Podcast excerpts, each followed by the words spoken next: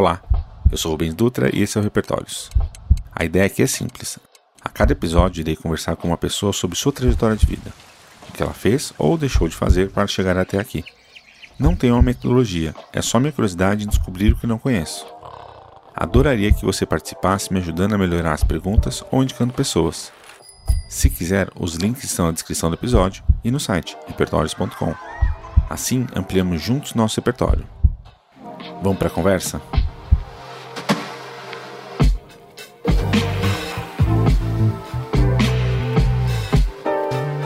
Antes de a gente começar, 100%, eu vou falar por que, que eu te chamei aqui. É, sempre tive a curiosidade de como eu te conheci, né? Sim. A gente se conheceu na Spring Point, é, que tinha vários nomes, vários jeitos de escrever, mas eu acho que um dos jeitos era simplesmente como as pessoas que queriam fazer coisas diferentes ou que achávamos que eram coisas diferentes. Sim. Né, que talvez a gente estivesse na modinha do diferente sem perceber que estávamos, que estávamos na modinha do diferente. Mas isso também foi bom. O ponto que me chamou sempre a atenção, como no episódio da Biana, é a autenticidade e a, e a não busca por um padrão específico de ah não, é assim que faz inovação, eu não posso ser over em alguma coisa. É, e esse seu jeito de não não não se encaixar nesse padrão de tipo, ah não, aquele pessoa de inovação. Porque a coisa mais engraçada é que as pessoas de inovação lá em 2015, 2016, é que as pessoas é, é terno e gravata, um, num setor específico e falam de inovação do jeito mais quadrado do universo. E daí, para se conhecer um pouco mais no, no Big Jam, que a gente passou um final de semana lá falando sobre fazendo vários experimentos com a gente, fazendo várias atividades com a gente, mas tentando destravar esse potencial criativo, que é uma coisa que você faz até hoje. E isso me chamou muita atenção, tipo, essa forma que você fazia, essa autenticidade sua, e depois eu quero saber um pouco mais dele. E o, e o Gringão tá aqui hoje. A gente tá ao vivo, primeira, primeira vez que a gente grava 100% ao vivo. É, tá aqui na, literalmente que na minha honra, frente. Que honra. e daí, vamos lá. É, Gringão, o que você faz? Nossa, eu causo. Causa? Sim. Eu acho que a partir também da própria introdução sobre como a gente se conheceu, eu entender e compreender a minha autenticidade passou por quebrar as próprias imagens que eu tinha de uma pessoa inovadora, de uma pessoa que faz ou que propõe inovação. E hoje eu consigo, com um pouco mais de clareza, falar que eu causo, porque eu, eu sou professor. Então, a minha mini bio no Instagram é professor criativamente místico. e o quanto isto é causar nas estruturas mentais que a galera vem, é causar nas estruturas corporativas da SPM, que é o lugar onde é que eu trabalho, causar nas estruturas corporativas das empresas que me chamam para fazer palestra. Então eu acho que o que eu faço é causar. E eu causo estranhamento, eu causo uh, surpresas, incômodos, e o quanto isto para eu chegar nessa clareza hoje, eu tive que desconstruir muita coisa para eu alcançar essa autenticidade, uh, que eu ouvi bastante no, no podcast da. Qual é o nome dela? Eu esqueci o nome dela. A Biana. A Biana. E, e o quanto eu ainda estou nessa busca. Eu não sei o quanto eu estou perto da minha autenticidade, o quanto eu realmente sou autêntico, ou o quanto eu já criei uma outra imagem que acha que é autêntica e eu estou seguindo ela. Então é sempre uma busca, é sempre uma, uma criação. Eu gosto de falar que a gente se cria a cada dia. E eu sou um dos primeiros experimentos meus mesmos sobre como a gente se cria. Você falou tudo que você faz. Sim. É, eu queria saber por que, que você faz e como você descobriu isso. Como você, tipo, como você chegou até aí? Como você chegou a falar, ah, eu quero fazer isso? Ou, é, Uau. É isso que eu quero fazer da minha vida. Uh, eu acho que eu cheguei até aqui e continuarei com crises e terapia. Não, e, e o quanto eu precisei de todas essas crises, precisei enfrentar uma série de preconceitos, uma, uma série de julgamentos sobre minhas ideias, sobre o que eu represento, o que eu gostaria de representar. E o quanto isso me questionou muito, isso me tirou da minha própria zona de conforto. E se eu não tivesse saído, se eu não tivesse assumido esta figura que ninguém entende, mas que de certa forma instiga, uh, intriga e provoca, uh, eu não faria o que, que eu faço hoje. Um dos meus princípios para dar uma aula é entrar na sala de aula para ser mandado embora. Se eu não tiver um grau de risco e de uma tranquilidade que depois daquela aula eu posso ser mandado embora, eu não vou dar a aula que eu tenho que dar. Eu não vou falar o que aqueles alunos precisam ouvir naquela hora. Então, eu dou aula na pós-graduação da SPM. A SPM tem uh, toda uma imagem tradicional do marketing, ela se construiu a partir de uma série de técnicas e o quanto eu preciso questionar tudo isso inclusive o meu próprio trabalho, o meu coordenador, a direção acadêmica, a estrutura como um todo, para mostrar esses novos caminhos. E, e eu fui aprendendo a assumir, eu fui compreendendo o feedback, uh, ou como as pessoas falavam sobre a minha pessoa, sobre a minha aula, e eu fui, ah, é isto, vocês gostam de ser provocados. uh, tudo bem que é num ambiente controlado, que é dentro de uma sala de aula mas no, no fundo, o quanto as pessoas gostavam de terem o dedo tocado na ferida. E aí eu fui assumindo isso, uh, depois de várias reflexões e vários caminhos ritualísticos e rituais bruxescos, eu descobri que é quase como a minha missão. Eu estou aqui, ou pelo menos eu compreendi isso até então, porque isso pode mudar amanhã. Que uma das minhas missões é apresentar novos pontos de vista inverter de ponta cabeça a perspectiva do mundo das outras pessoas. E aí assumir essa missão. Então aí. Esse, esse ponto que você falou, né, de assu assumir, né, você tem que colocar uma coisa que você acredita uhum. é em, contra uma instituição que me emprega. É, é, não, não, não só te emprega, mas que é gigantesca. É, não só pelo estrutura, estruturalmente, mas como cultura, como nome no mercado é uma, uma empresa que fala assim: ah, não, é, eu, eu venho fazendo isso há, há décadas e está dando certo. Quem é você para falar que eu estou fazendo errado ou que eu não estou fazendo necessariamente certo? Sim. Então, esse, esse, é o ponto que você falou, né? De, tipo... Não, e nem sei se eu vou contar segredos, mas não assinei nenhum NDA, então estão aí. Ah, o sistema educacional em todos os níveis, seja na educação básica, seja na, na pós-graduação, na educação superior, todas as instituições não estão sabendo muito bem o que fazem. Logo, minimamente elas estão se colocando ou se permitindo questionar.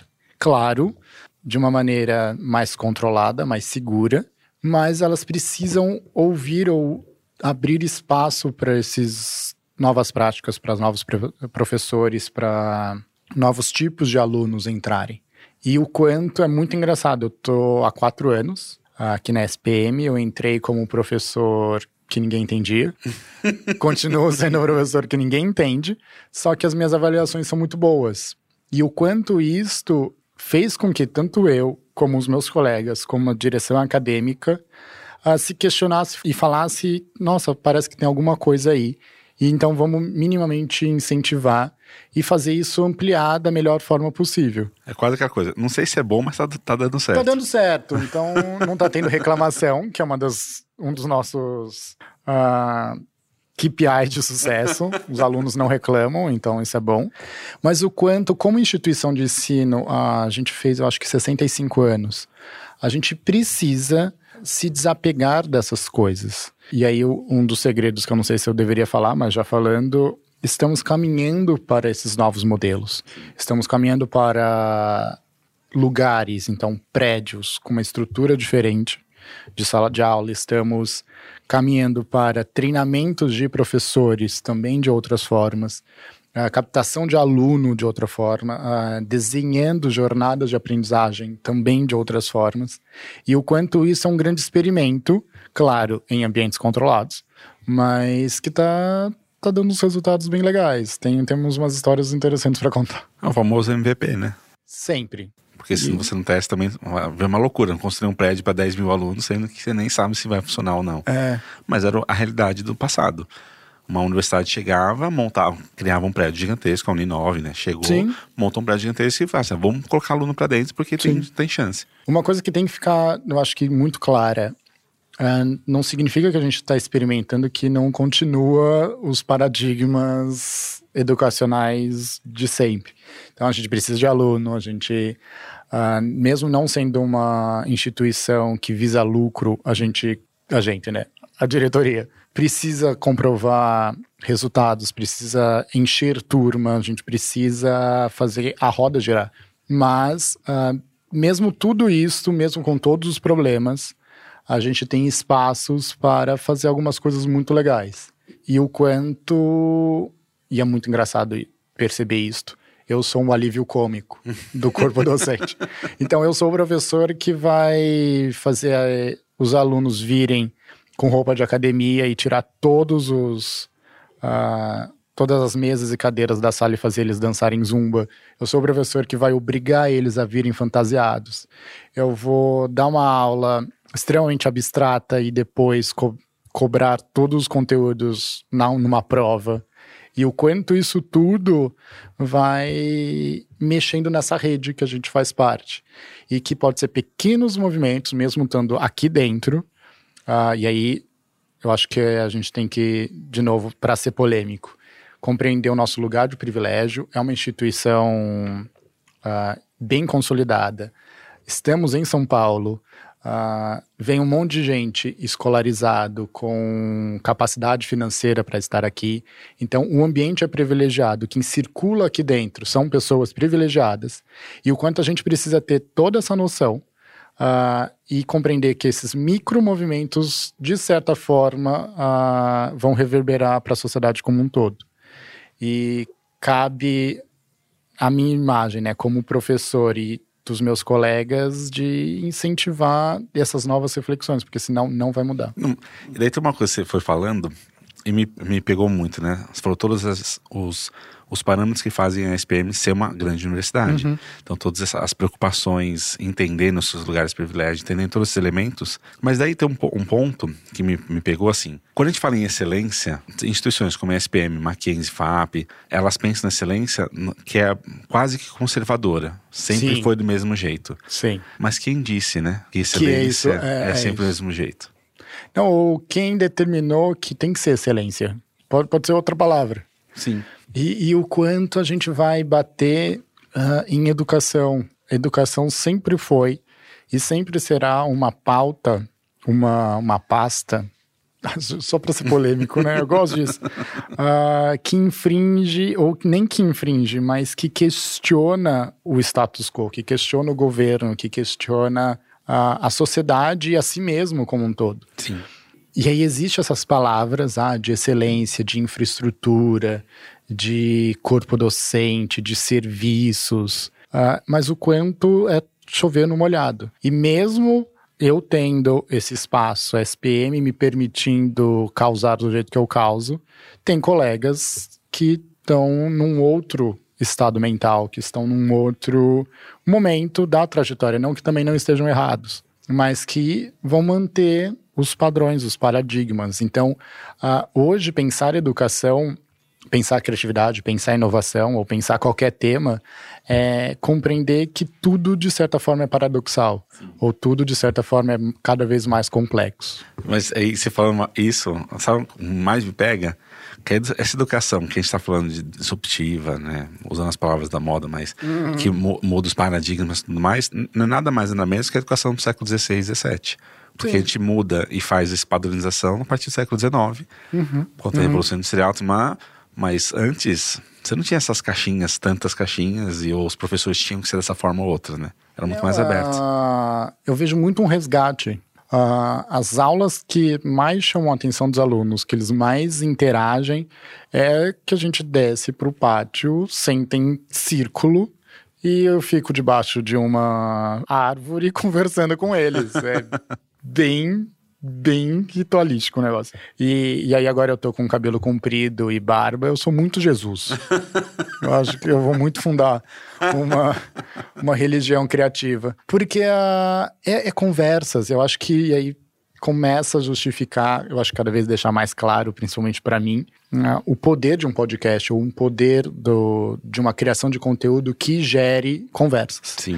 Uh, a gente teve o advento do digital, das tecnologias, de certa forma nos afastaram, mas criaram uma série de benefícios, agilizaram vários processos. Só que nos tiraram essas conversas e eu, de certa forma, preciso resgatar isso tudo, senão eu enlouqueço. Acho que é isso. Maravilhoso. Agora, já que você falou um monte de coisa que você faz, Ai. quem é você? Ai, difícil. Porque normalmente ah, eu fazia essa pergunta antes, né? Quem é você? Daí as pessoas falavam o que ela faz. Sim. Então, já que você eu falou. ouvi tudo- vários dos seus podcasts. Você já falou tudo que você faz. Agora quer saber quem é você. Você já deu algumas pistas, né? No começo, Sim. mas. Segundo a numerologia arquetípica, ai, vamos, eu vou, vou muito responder isso. Eu sou um pendurado, Ah, ah, que é a carta do tarô número 12, que é realmente a carta que está de ponta cabeça e que olha os assuntos por outros ângulos. Ah, segundo a astrologia, eu sou gêmeos, com ascendente em câncer e lua em peixes. Ah, segundo... Verdade. Segundo os meus alunos, eu sou um professor amigo, mas que assusta. E aí assusta num, num jeito bom. Ah, segundo o meu namorado, eu sou um amorzinho, só que às vezes dá vontade de bater. amorzinho que dá vontade de matar, né? É, que dá vontade de dar, um- dar um- uma esganada. Segundo a minha psicóloga, a Rita, faz, ela, ela já me falou isso, deixa eu vou tentar lembrar. Era um potencial, mas que tinha medo de explodir. Então era quase uma estrela com medo de, de brilhar. Ou seja, todos nós somos assim. Ah, agora, a minha, a minha percepção sobre eu mesmo tem um pouco disso tudo, tem todos esses aspectos, mas ao mesmo tempo eu sei que eu não sou isso tudo e que eu não sou ah, nada disso, mas de certa forma tudo isso também me pertence. E aí, por caminhos iniciáticos, por várias reflexões, talvez drogas, sex- sexo e, ro- e rock and roll, ah, eu descubra mais coisas que ainda estão ocultas e que eu sei que serei sempre algo novo a cada dia. Eu criei ah, o Gringon, cri- é o meu sobrenome, já contando a história legal. É o meu sobrenome, porém é um sobrenome inventado pelo meu pai. Então não vem de família. Eu sou o primeiro Gringon no mundo. E, e o quanto a partir disso eu criei toda a imagem, toda a mística por trás desse nome. O meu logo é um ambigrama, que é aquela imagem que você vira de ponta cabeça já te dá uma outra leitura. E o quanto tem toda uma áurea ah, mágica em torno disso. Que eu sei que de certa forma me pertence, faz parte da minha essência, mas também não sou eu. E que eu preciso não me apaixonar ou preciso quebrar isso tudo, segundo a, a última leitura de tarô que eu fiz. Ah, que caiu umas coisas que eu tenho que, que repensar. Então, acho que quem sou eu, essa constante mudança criativa, de me criar em cada diálogo que eu tenho. Daí, pensando nessa, nessa construção, você é formado em design. Isso. É o, que- o quanto que essa formação de design, os, os- as formações de neurociência, as formações de, de design thinking e outras formações, o quanto que elas. Tudo, tudo nos forma, tudo uh, cria repertório pra gente. Sim. É, o quanto que esses repertórios, essas formações foram de, man, de uma maneira positivas ou negativas? Nossa, ótimo. Qual é- Ótima pergunta. Co- Como que, então, como que você, já que já entendeu, já não precisa falar mais nada, fala, já, Eu acho que a gente se entende de tanto, de tanta conversa que a gente já fez. Eu venho da área do design. Eu sou graduado em design gráfico, faço logo, cartão de visita, panfleto, logotipo. logotipo. não, Logomarca, logomarca. logo- não, não, logomarca não. não, existe. Não, logotipo. Não, faz, eu faço logomarca. Eu fiz logo, muita logomarca nesse. O- e aí eu vou. Não, só um parênteses. As pessoas não fazem diferença. A gente fala logotipo, você fala logo. Assim, ai, Não, tá- é, a pessoa ela quer o negócio. E daí quando ela se entrega, no final das contas, ela não sabe que ela tá Também não sabe que ela recebeu. Isso é bem verdade, é que a gente gosta de comprar umas briguinhas semânticas. Ah, e eu vou passar por todos os cursos ou por todas as áreas de conhecimento que eu acho que vai ser legal. O design me, me questionou, ou. Deixa eu. Ai, nem sei como falar isso. Mas ele me ensinou a lidar com as imagens. Então, entender o que essa imagem representa para mim, o que é uma imagem representa para o outro e criar imagens. Então, quando eu vou criar o meu logo, ou eu vou criar o figurino de uma da minha aula, ou eu vou criar qual é a imagem que eu quero que alguém me interprete, eu vou muito usar o design, seja ele em qualquer instância.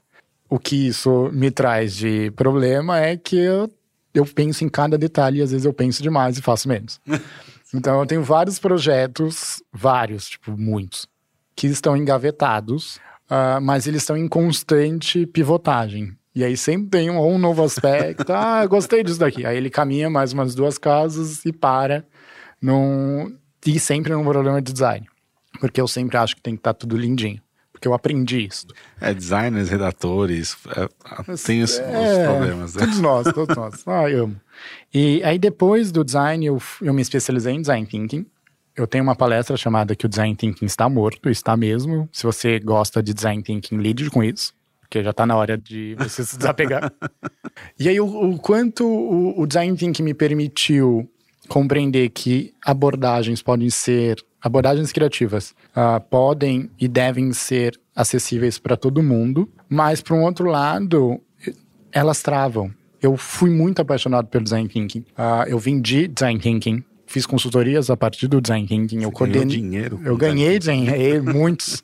Pena que não sobrou nenhum. uh, eu, eu, coordenei a escola design thinking durante quase quatro anos da minha existência. E, e o quanto eu fui percebendo que era tudo limitante, que nos processos que nos ensinam são limitantes. Eles nos ajudam a ter uma clareza de caminho, só que a partir disso eu vou estar limitado exatamente naquele caminho. E hoje nas minhas aulas eu não ensino nenhum processo criativo. Porque vários alunos vêm, ah, eu quero entender o processo criativo de um artista ou de um músico, ou do Steve Jobs, do Leonardo da Vinci. Aí eu falo, foda-se, você não precisa saber nada disso. Você precisa compreender como a sua essência cria, como você cria, ou como você interpreta cada estado ou cada contexto que você faz parte. E o quanto isto nos ajuda a chegar mais perto dessa autenticidade que a gente está falando. Mas tem uma. Isso que você falou, tem uma coisa que me pega muito em educação, que a gente, olhando pelo mundo, assim, na minha visão, que a gente sempre busca, quando a gente vai mudar de área ou pensar alguma outra coisa, uhum. A gente sempre busca uma fórmula que Sim. vai nos ajudar. Só que o ponto é se a gente voltar mais no passado, a gente tinha muita figura do, do mentor que te ajudava no processo, mas ele não te falava qual era o processo. Ele falava assim, ah, a metodologia é essa daqui. Ele ajudava você a criar a sua própria. Sim. O quanto, daí você falando sobre o design thinking, que essa, essas metodologias, todos esses elementos que a gente vai fazendo, o, o quanto que você vê hoje que as pessoas elas estão com uma o grande problema é que vou, deixa eu tentar reformular mas o ponto, quanto que a escola ou a nossa sociedade fecha a gente em caixa já achando que a gente vai encontrar uma fórmula mágica para chegar em tal coisa. Sim. E quanto todas essas referências que você falou, Elon Musk, o Steve Jobs, o Bill Gates, o quanto que essas pessoas elas simples, simplesmente conseguiram entender o que elas queriam e aí ela desenvolve um, pro, um processo e depois de muitos anos alguém fala, ah, a metodologia é essa. Sim o Steve Jobs, se não me engano, tem uma, uma, um momento que ele fala, ah, você faz assim. Ah, é, cara, ah, tá, tá, bom, obrigado. ah, legal. Uh, eu acho que tem várias questões aí uh, que envolvem. Eu até anotei aqui, porque eu, senão eu vou me perder. Uh, e aí, já a partir disso, o meu, a, a, mudança da minha trajetória de carreira. Depois do design, eu fui, eu fiz uma curva muito tranquila para a neurociência. Então eu estudo cérebros e a minha linha de pesquisa são fobias criativas. E na neurociência eu descobri duas grandes coisas. Uh, o nosso cérebro tem dois processos básicos. Um deles é a busca por novidades. Então a gente está sempre aumentando o nosso repertório, uh, porque a gente deseja intrinsecamente coisas que estão além da nossa, do nosso jardim, da nossa zona. A gente olha para o lado e fala, hum, acho que eu gostaria daquilo. Uh, então, se você se sente incomodado, se você se, se sente curioso, é normal. é normal essa droga.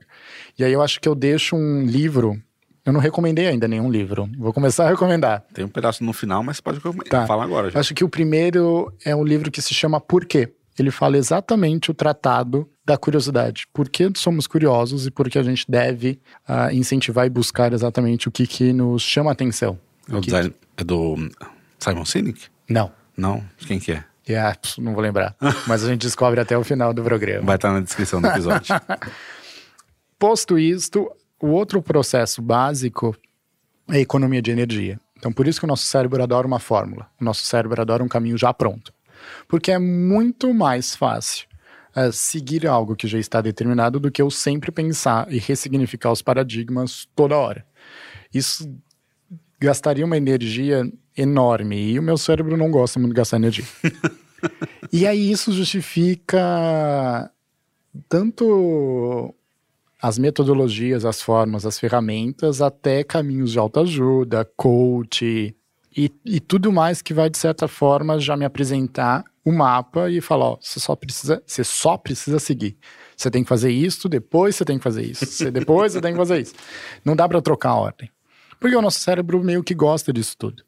E aí entra uh, a figura que você falou do mentor, que ele não apresenta o caminho.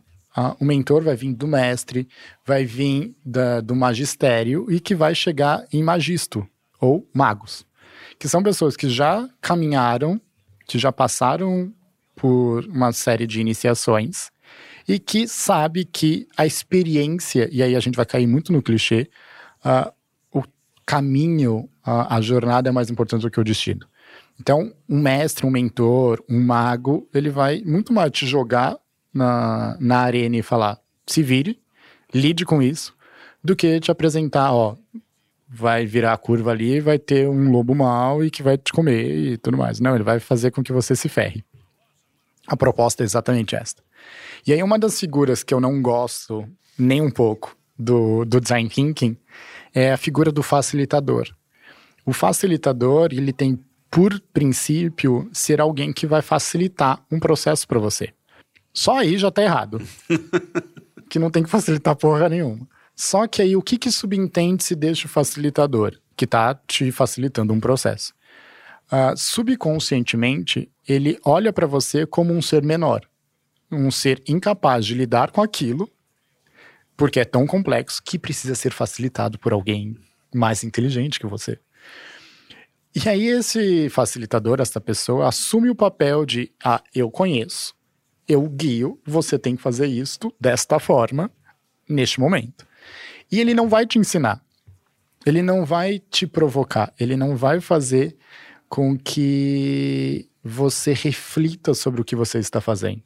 Então ele vai fazer por você ele vai quase que determinar uh, quais são as ideias que você vai ter. E é isso é, é muito problemático no, no contexto corporativo, porque as ideias vão começar a serem as mesmas, sempre. E, e aí a gente volta para o estado, ou melhor, no momento que a gente está hoje, da educação entender que ela não tem que ser conteudista uh, que ela não tem que oferecer o conteúdo pronto. Ela pode até ser conteudista, só que ela tem que esconder este conteúdo e fazer com que você uh, vá atrás dele, com que você siga a sua curiosidade, fazer com que você siga uh, as curvas do seu próprio conhecimento, do seu próprio aprendizado. E o quanto a gente já tem hoje na educação básica e até aqui dentro da SPM programas que vão incentivar isto tudo, que vão te provocar a buscar aquilo que você quer. E aí, uma das grandes, pelo menos aqui, que eu tenho mais contato, dificuldades das pessoas saberem o que, que elas querem.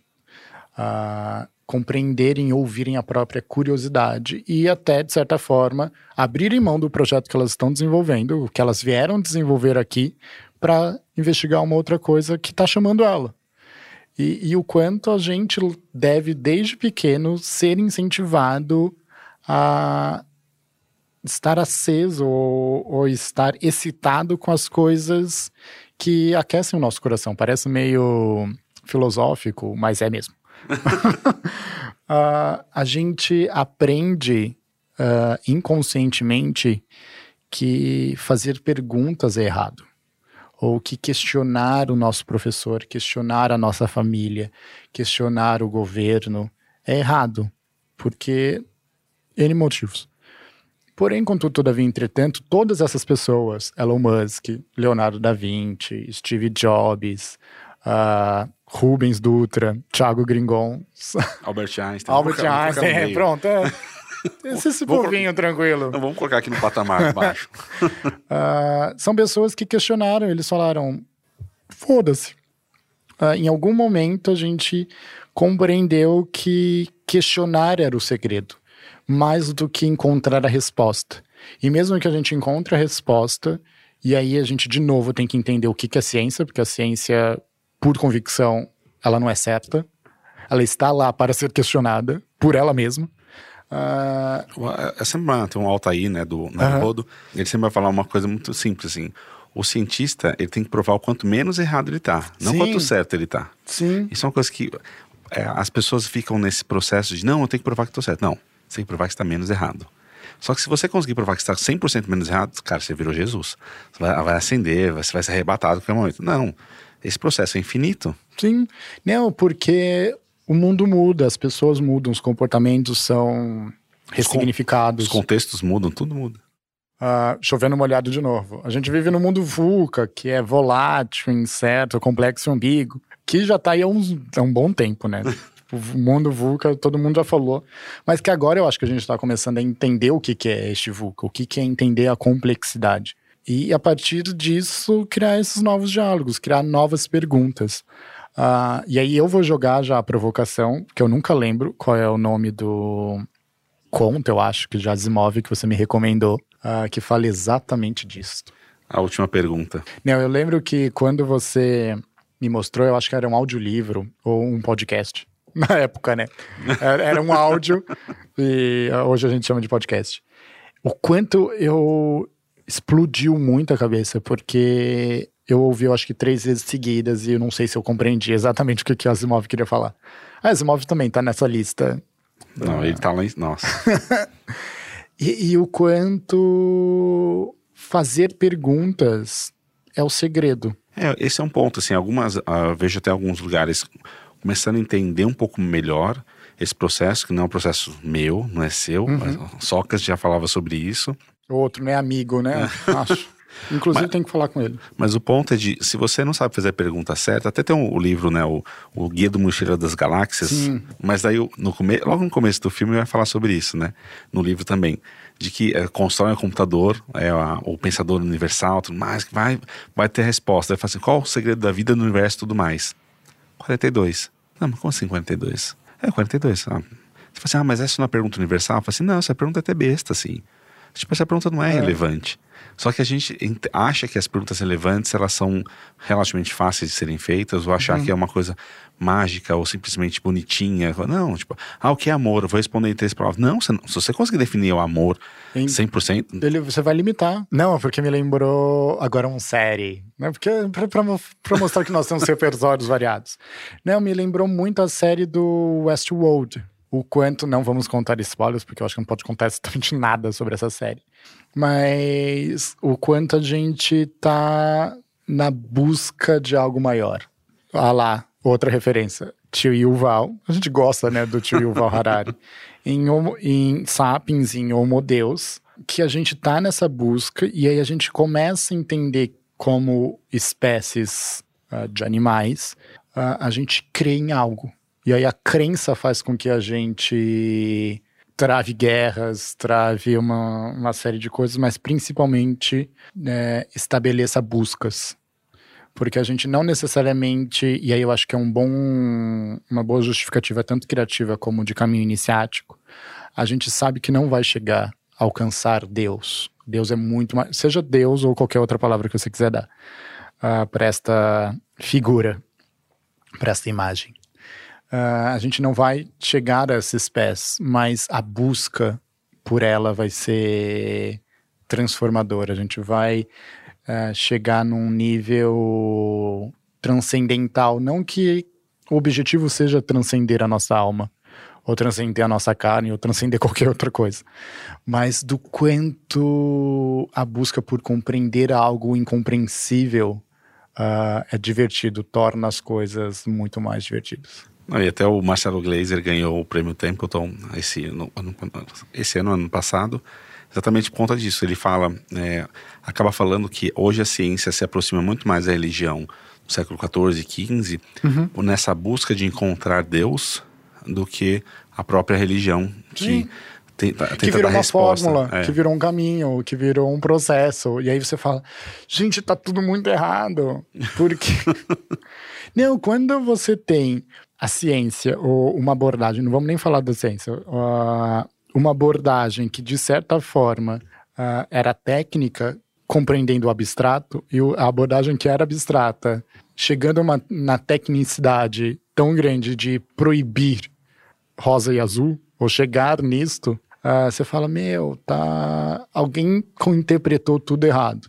E aí, e aí eu acho que vale um, um disclaimer, não que houve uma interpretação errada, às vezes é a interpretação certa para a pessoa, e aí a gente discute o que que é certo e errado, e aí a gente volta na nossa conversa. Que eu acho que isso que é o mais legal, é, é entender o quanto existem novos repertórios, e cada um é extremamente importante. Então, maravilhoso. Você me deu o gancho perfeito, porque eu tenho uma, uma pergunta aqui. A gente quase Duas terminou. perguntas. Duas perguntas. Dentro de uma. Primeiro, quem te ensinou o que é certo e errado, na sua visão? E quais foram os, os, os erros que mais te ajudaram a chegar a ser você, quem Nossa. você é hoje? Calma aí, que eu preciso, ver essas perguntas.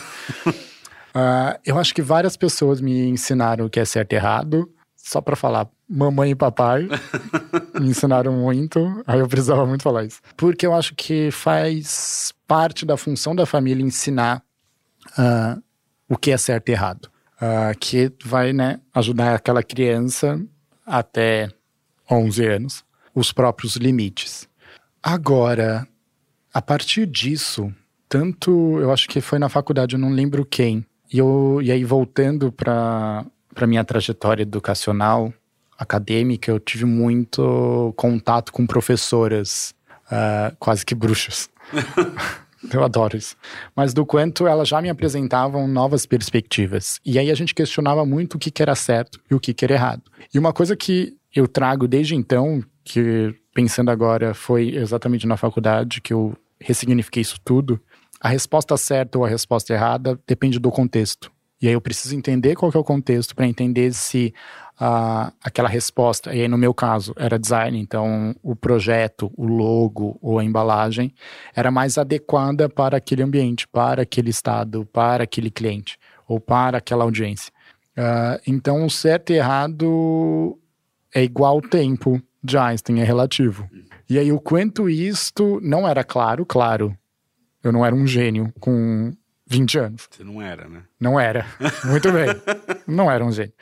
E aí o quanto eu fui compreendendo mais, porque tem várias coisas, e aí a gente brinca com mamãe e papai, com os nossos avós, que eles sempre falaram. E aí tem várias falas que eu solto em aula que eu falo, nossa, gente, isso daqui é dos meus pais.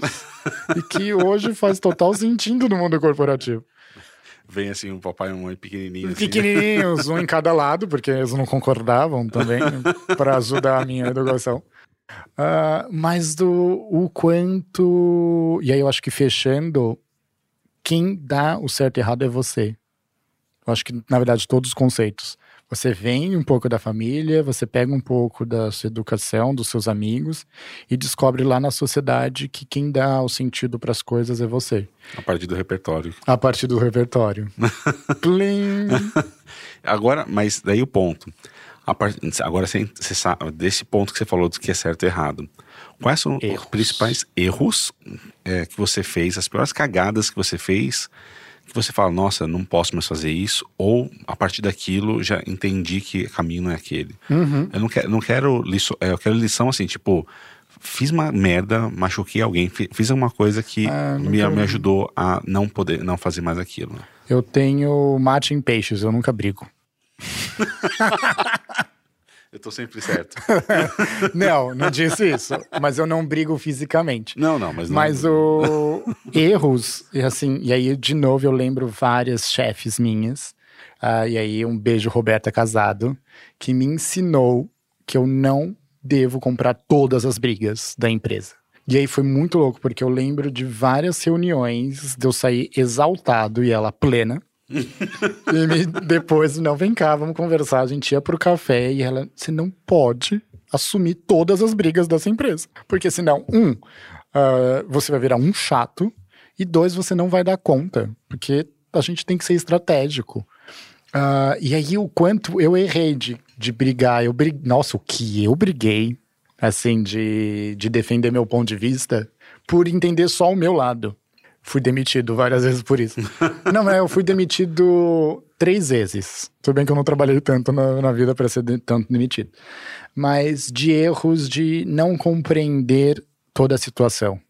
E aí uma das coisas que me fizeram expandir é, foi aprender a jogar xadrez. Por incrível que pareça, que é extremamente técnico.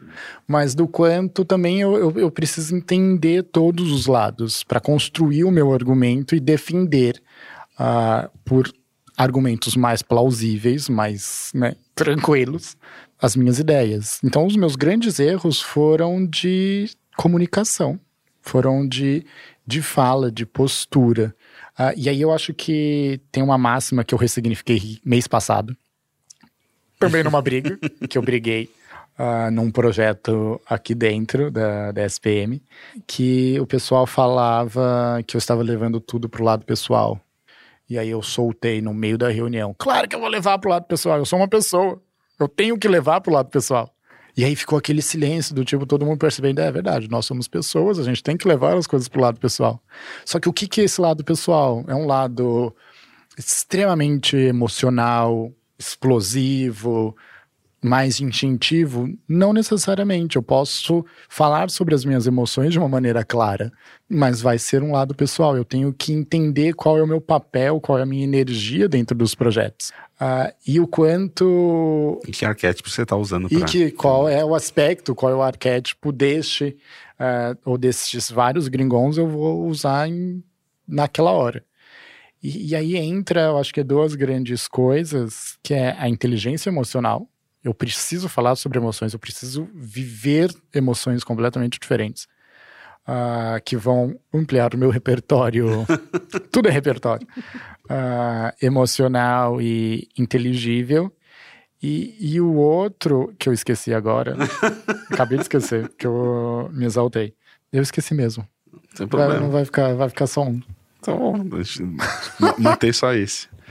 Daí, é, tem uma, uma pergunta assim, já falou várias dessas coisas, mas se você quiser evidenciar, é, quais tem, tem um, uma, um termo chamado luminosidade, é, que é na, na, igreja é usado desde o século XV. Na verdade, não desde o século XV, né? Mas é, a referência que eu tenho maior é do século XV, que é um momento luminoso, que a ciência pega muito sobre isso também. É Mas é luminoso ou luminoso? Luminoso. Nu. Luminoso, de número. É, de, que é o ponto de é, alguns momentos da sua vida que fizeram você dar um, virar a chave. Tá. Que você viu uma situação, pensou alguma coisa que fez com que você olhasse e falasse assim, nossa. Eu, tipo, pensava, dar exemplos esdrúxulos, né? uhum. né? O Gui gosta de exemplos esdrúxulos, mas não sei se todo mundo vai gostar. Mas é tipo, um dia você tá pegando, xingando uma pessoa por ela ser negra, e no outro dia você fala assim, caralho, eu sou um imbecil. Uhum. É, porque alguma situação se mostrou ali e você fala assim, nossa, entendi que caiu a ficha para os mais velhos? Nossa, quais foram os meus momentos luminosos? É, se teve. Você falou algum, algumas coisas que aconteceram aqui com a sua chefe e tudo mais Sim. que foram te dando isso. Você pode não ter. Não, eu tive vários, só que assim, de bate-pronto, eu acho que de. Eu tive experiências. Eu ia falar experiências astrais. Eu fui. qual que é? Que é do ET? Fui abduzido.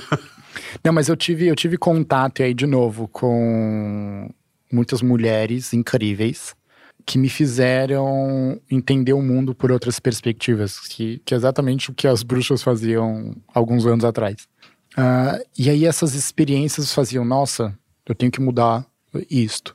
Principalmente é, frente a, ao que eu achava sobre o que era educação ou o que era trabalho. Eu acho que eu já vim nesta encarnação, compreendendo mais pessoas. Então, não me vem nada agora à mente de, de mudança assim, sabe, igual o exemplo do esdrúxulo, mas eu cheguei mais perto de entender por que a pessoa agia daquela forma. E que eu julgava ela, falava, nossa, mas que superintendente de merda que está aqui na minha frente. E aí depois falava, nossa, calma, estou julgando ele a partir do meu lugar. E aí, se eu, e aí não é empatia, que eu odeio quer se colocar no lugar do outro. Mas é o quanto eu tenho que expandir a minha percepção, acessar a realidade dele e falar: ah, tá, entendi. Então, acho que essas experiências astrais, essas vivências de nossa, eu não vejo tudo.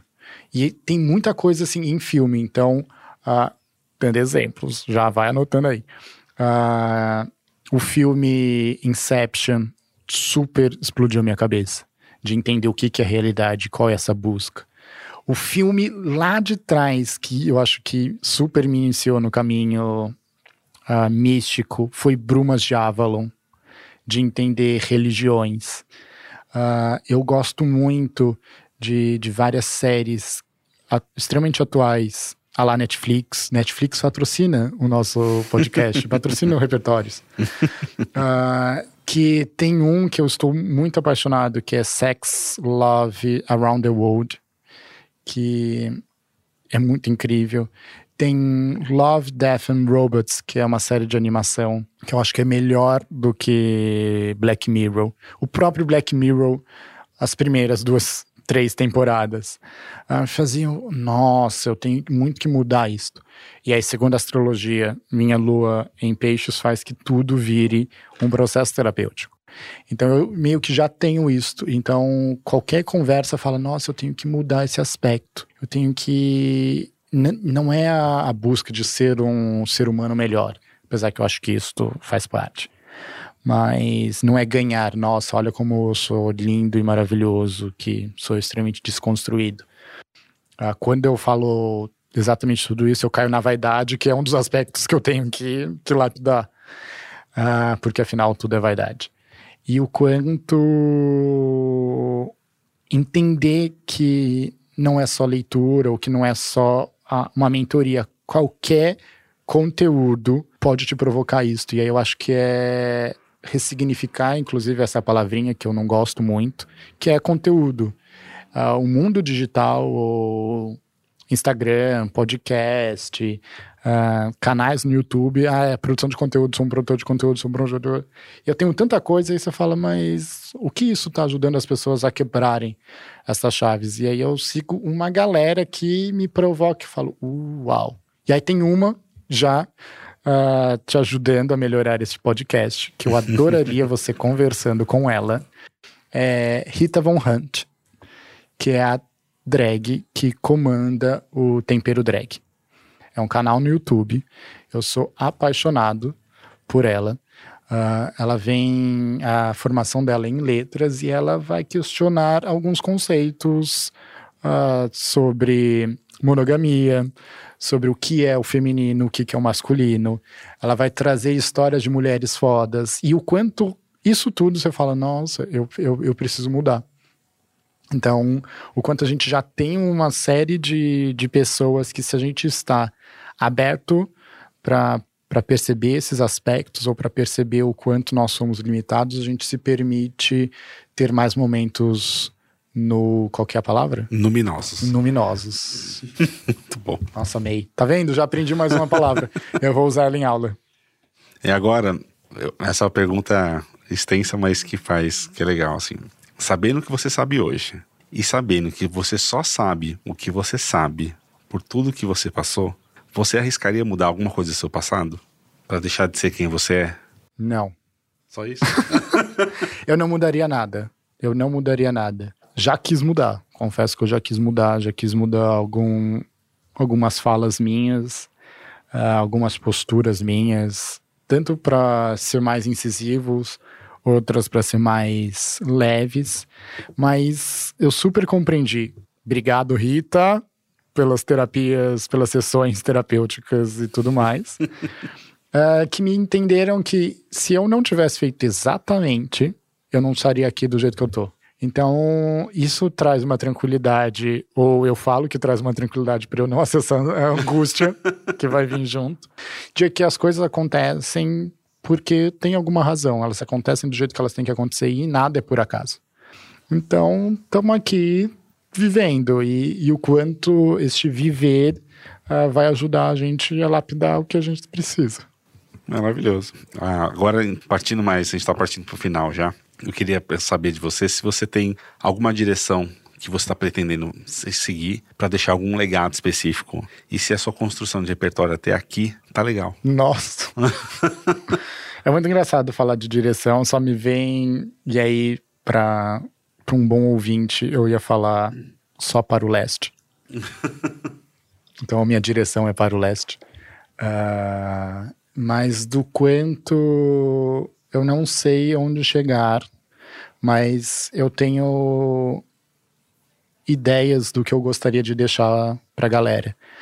Uh, hoje eu, eu estudo não processos criativos, mas quais são os elementos que compõem o imaginário que ajudarão a qualquer pessoa, em qualquer idade, em qualquer contexto, a criar ideias mais elaboradas. Então, como potencializar qualquer processo criativo. Isto rebate em tarô da criatividade, em livros das ideias, em histórias sobre o que está compondo este imaginário para a gente acessar e entender quais são essas entidades, para a gente trocar umas ideias com elas. então, acho, eu, eu sei em partes o que eu gostaria de deixar. E aí entra uma coisa que me lembrou uma crise existencial da. Eu tô na oitava turma aqui na SPM. E a, no final da primeira turma, eu tive uma crise de o quanto impacto eu tinha numa jornada de uma pessoa. Então, uh, os alunos passam comigo oito semanas e no final tem um, monte gente que vem falar: Nossa, você mudou minha vida, você me apresentou um novo jeito. E aí, na primeira turma, assim, no começo de tudo, a gente não sabia muito bem o que a gente estava fazendo. Era uma turma de cobaias e eles sabiam exatamente disso.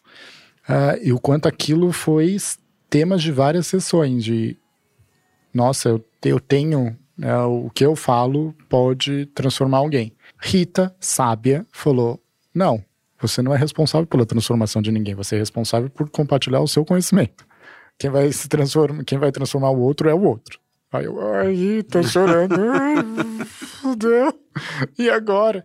Ela não. E aí a resposta que eu acho que me guia desde então é que ela me fala: você tem o dever de respeitar toda a alma que você toca. E, e, o quanto isto me faz traçar uma busca que você falou sobre repertórios de compreender realmente a alma humana. Mas não a alma humana externa, eu preciso me compreender. Então eu não acho que eu sei tudo. Eu acho que tem muita coisa para eu ainda descobrir, para de certa forma eu olhar para o outro e falar: nossa, eu entendi um pouquinho. Não é nem te compreender por completo, mas falar: ah, acho, acho que eu consigo uh, lidar com, com, com esse aspecto e o quanto o meu repertório é incompleto. E aí, tio Sócrates, extremamente sábio. uh, e aí eu acho que é uma frase que a gente tem que tatuar, que é só sei que nada sei. É que isso são tem duas coisas que você falou assim, que me pega sempre. Para você entender que você não sabe que você não sabe, você precisa entender que existe a ignorância. Uhum. Porque se você não sabe que você não tem a capacidade de saber sobre tudo, você ainda pode, como nosso querido presidente, uhum. achar que você tem a resposta de tudo. Sim.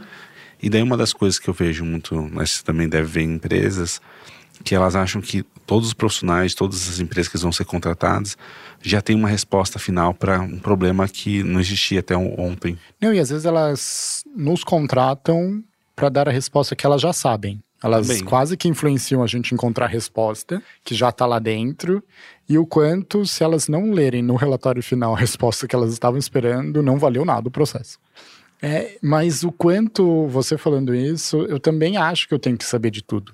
Mas eu também sei que existe a ignorância. Sou gêmeos, né?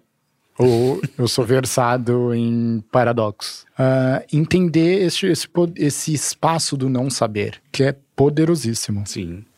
Ah, mas... E aí tem um. Tem, é porque a gente não vai ter o visual aqui, mas do quanto conhecer é completamente diferente de estar certo, de trabalhar nas certezas. Sim. Quanto mais conhecimento você tem, uh, menos certezas. Sim, e totalmente. quanto menos conhecimento, quanto menos repertórios você tiver, mais certezas você acha, porque você acredita que aquilo lá que você já possui é ideal.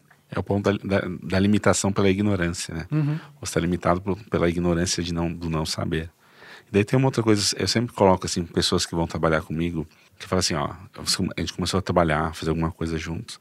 Assim, ó, daqui seis meses talvez você me ache, você me ache muito chato. Muito, muito chato. A pessoa, não, não sei que lá, você é legal, sei que lá, você sempre traz umas coisas legais, me faz pensar, tá, tá bom, você vai me achar É. chato. E todo mundo passa mais ou menos seis meses, um ano, fala assim, Rubens, você é muito chato, você pensa, não sei lá, Eu deu... já te achei chato.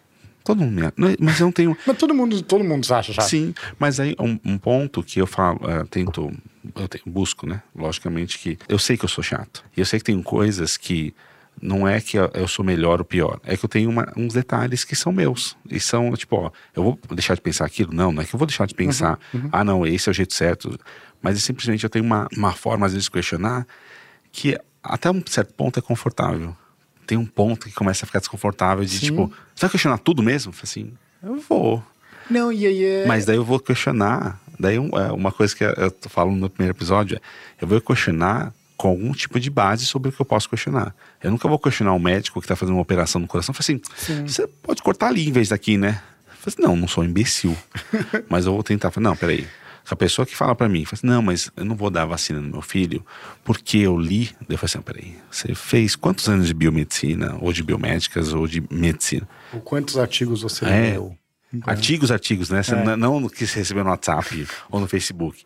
Quantas, quantas. Ah, não, mas a sua opinião, só pela sua opinião, não vale de absolutamente nada. Então, o ponto é muito sobre isso. Então, assim, ah, já aconteceu algumas vezes de não a amizade acabar, mas te diluir exatamente por conta disso. A pessoa se deu conta de assim, então.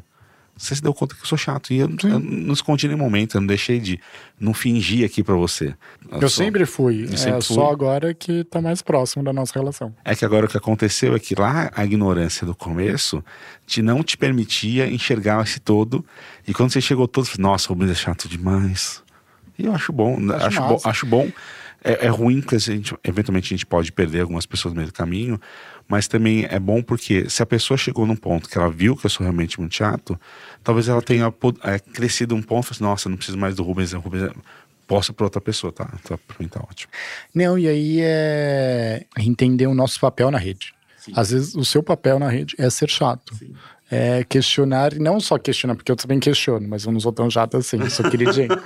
Ah, eu, eu sou amável. Mas não, e, e do quanto a gente precisa se cercar também de pessoas que nos questionam, que, que nos provocam em vários níveis. E aí eu agradeço muito a nossa amizade, porque você é uma dessas pessoas. Ah, porque senão a gente tem a tendência a lá algoritmos de só ver aquilo que a gente está sendo programado para. Então, o seu papel é, é, é este de, de provocar no detalhe. O meu é de causar, e aí a gente trabalha junto. Agora, para finalizar, é, a conversa é só uma pergunta muito simples. É bom ser você? Não, tô brincando. Ah, É muito você falar não. É, direto, né? Ah, não é fácil, mas eu acho que pensando em mim, pensando egoicamente, é divertido ser eu. Eu, eu me divirto descobrindo que eu realmente sou quem eu mesmo. É, ou me descobrindo que eu sou essa, essa inconstância ah, com amor próprio ao mesmo tempo muito desenvolvido e com crises de autoestima enormes. Ah, inclusive hoje de manhã eu estava com uma autoestima bem, bem baixa. Ah, e aí eu falei, ah não, vamos tomar um banho pro Rubens. Só disso, só de estar aqui já mudou completamente tudo. Ah, então não é fácil, mas eu me divirto muito, entendeu? Muito bom. E aí o mais legal é que eu uso isso tudo como desculpa para ser eu mesmo. Eu falo, ó, gente, é isso, lidem. Maravilhoso. Agora, ó, pra, pra gente passar para uma próxima etapa, só para finalizar, é, você falou diversas, diversas coisas, mas eu queria que você me citasse uma ou duas, ou quantas pessoas você quiser, que foram seus mentores ou mentoras é, que fizeram você chegar aqui, né? Que não facilitaram nada do seu processo, eventualmente até te dificultaram, mas que Uau. foram, te construíram, te ajudaram a construir seu repertório. aí. Ai, nossa. Logo de cara me vem a Marta Terenzo, O, o Insta dela é arroba Marta Terenzo, com dois Es. É minha mentora de vida, uh, que me apresentou o design estratégico, me apresentou o storytelling e abriu, de certa forma, portas para própria entrada aqui na, na SPM. Uh, ah, eu tenho um amigo que me provoca em vários níveis, que é o Ale Santos, que o arroba dele é Save de Fiction, que lançou um livro agora chamado Rastros das Resistências. Não, Rastro de Resistência. Rachish. Já nem lembro o nome do livro dele. Desculpa, Ale. Uh, que resgata histórias afrodescendentes e o quanto a gente precisa, no meu caso, como homem branco, entender que fizemos várias merdas e que a gente precisa. Não é nem pedir desculpa, que eu acho que isso é quase o mínimo, mas reigualar o sistema como um todo. E o Alê provoca nesse nível. E aí foi o quanto ele não facilita. E, vários tweets dele, uh, eu olhava e falava, nossa, gente, mas não precisava ser tão pesado assim. E aí era exatamente o tweet que eu precisava analisar.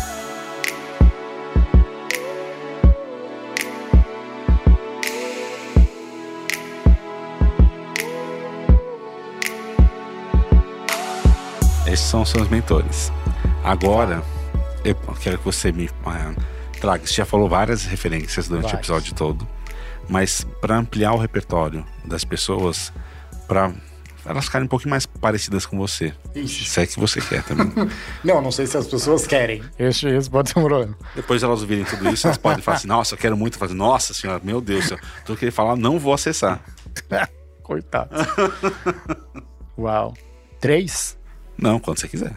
É que você ia falar dos canais do YouTube. Isso. Você pode já. Não, tem um que eu estou muito viciado que se chama Conhecimentos da Humanidade, que é com o Bruno e com o Léo. Uh, duas pessoas extremamente iluminadas que falam sobre religião, religiões, caminhos iniciáticos, hermetismo, miticismo e, e tudo mais, pelo viés tanto histórico como oculto. Então, incrível. Uh, o próprio Tempero Drag com a Rita Von Hunt. Uh, e aí, paralelo a ela, a própria Jujut, a própria Julia Torizano, eu acho que é o sobrenome dela. E, e o outro do Luca, que é transdiário. Uh, e aí, o quanto são contextos bem diferentes uh, que me colocam em xeque. E aí é muito louco que eu estou muito viciado exatamente nesses, nesses lugares. Maravilhoso. Agora, para finalizar. Agora sim. Agora, para finalizar, de vez.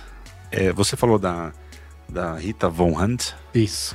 É, como uma indicação que você gostaria. Mas essa, essa não tem necessariamente acesso. Mas eu queria uma pessoa da sua vida que você olhe e fale assim, nossa, o Rubens deveria falar com essa pessoa, porque essa, essa pessoa seria muito legal que ele conversasse, eu quero saber mais desses questionamentos que ele me fez, feitos para essa pessoa.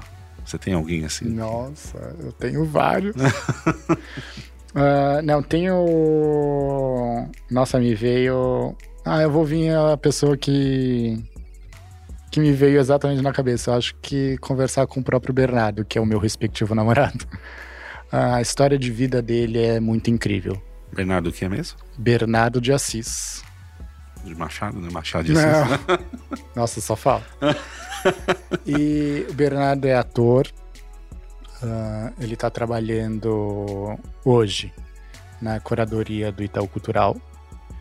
E, e o quanto ele tem uma perspectiva de mundo muito diferente. E aí eu acho que um dos aspectos que nos conecta, o que faz com que a gente não se mate e que se ame cada vez mais, é exatamente esse, essa diferença e o respeito entre essas diferenças que a gente tem. Então, eu recomendaria ele. Maravilhoso. Algum recado final? Busquem conhecimento. é ter Bilu até.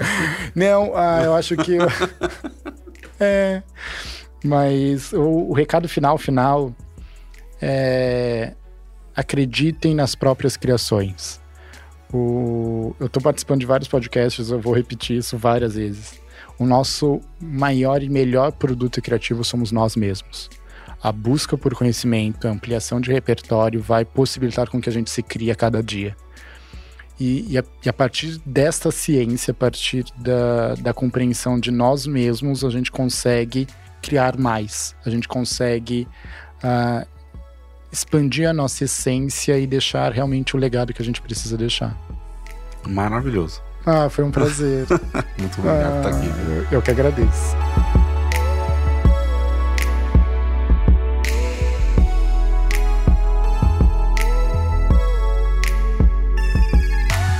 Para finalizar, só quero te lembrar de uma coisa.